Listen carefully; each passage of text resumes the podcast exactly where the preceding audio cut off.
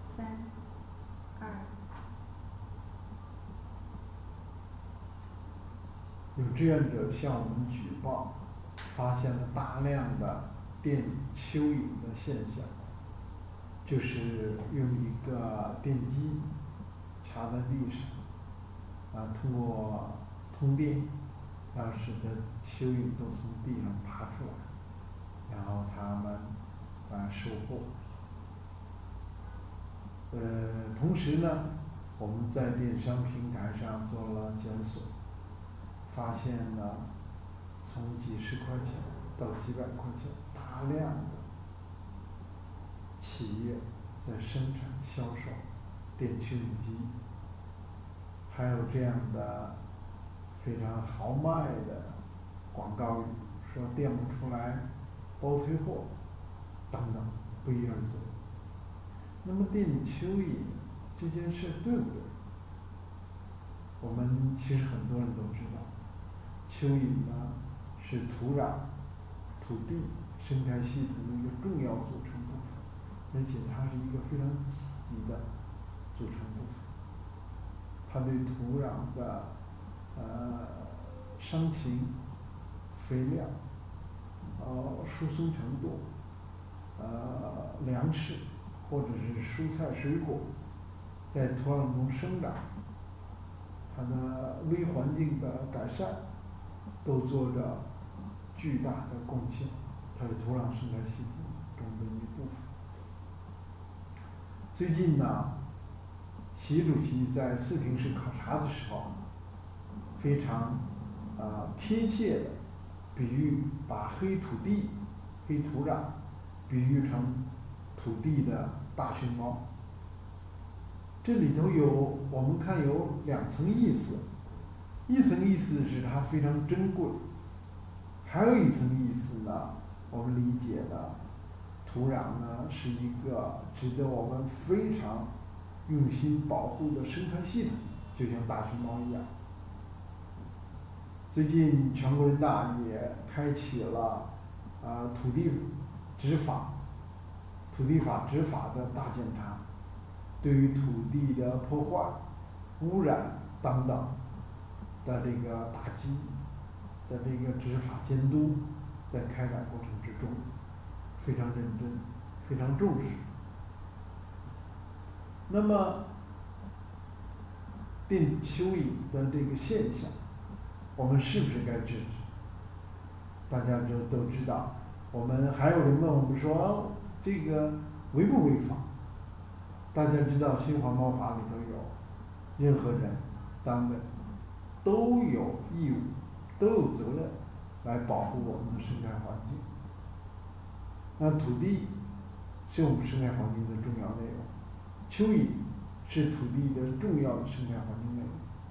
我们现在不是某一个人在地里捡一两只蚯蚓这样的一件事，我们现在是在一个平台上，电商平台上就有六百多可供你选择的。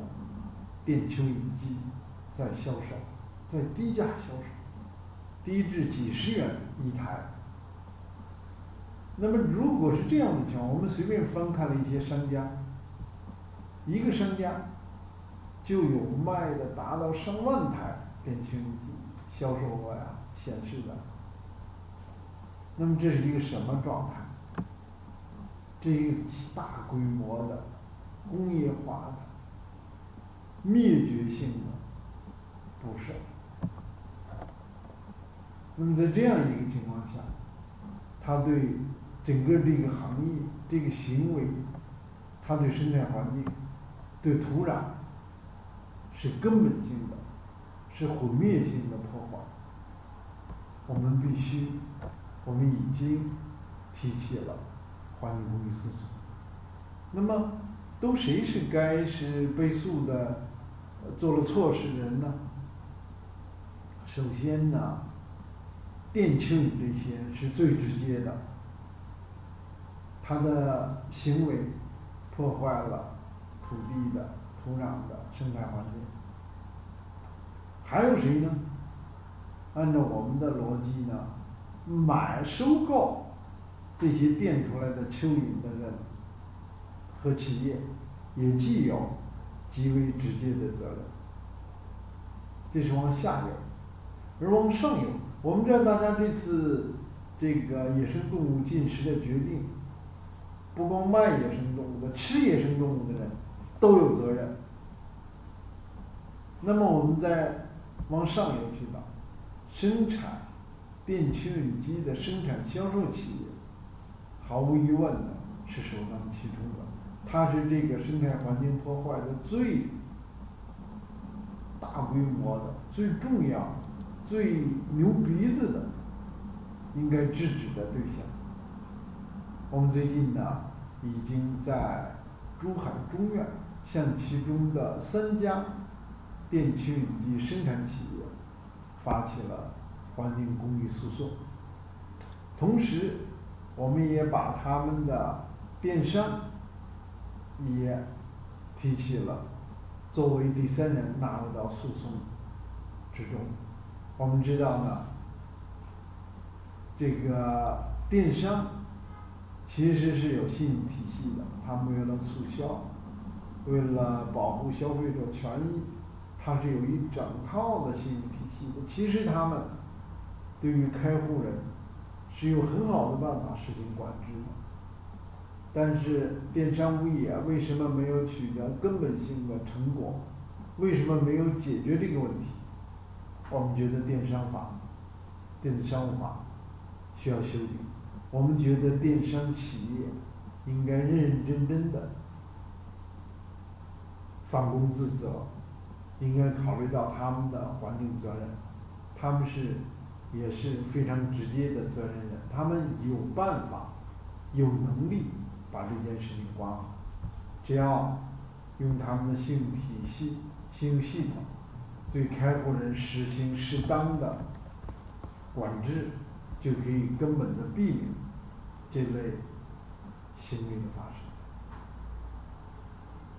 但是呢，现在还没有做到这一点。我刚才说到了这个几个方面，那么另外我们认为有关方面的法规条例应该尽快的修订，应该注意突破部门的框框，突破传统行业的框框。我们最近看了有关部门的十一份生态系统的标准，在生态系统定义中，比如草原生态系统，它就没有包括昆虫。我们知道这是非常严重的错误。它不光要包括蚯蚓，它还应该包括昆虫，因为昆虫它有传粉和等等一系列的功能，它是这个生态系统中的重要的组成部分。我们看到湿地的系统也没有相关的动物，重点还是放在土和草这些传统的物理的、化学的和基础的一个植物的。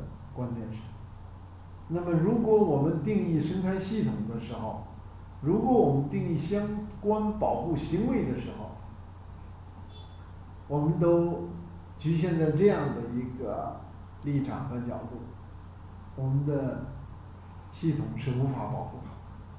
所以呢，我们希望有关部门在订立法规的时候，要多研究了解，邀请。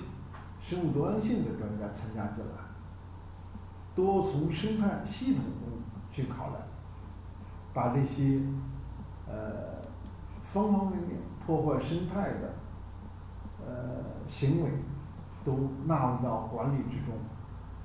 唯如此呢，我们的土壤、土地才能得到真正的保护。污染是一个方面，但是呢，整个系统。从系统角度讲的保护是更重要、更深层次的保护，我们应该大家都开始行动起来。那么电蚯蚓这个环境公益诉讼是一个新的标志，希望这通过这个诉讼能树立起这样的标杆、典范，而提醒所有的参与者、生态系统中的参与者。认真的保护生态系统，这需要我们每一个人的努力。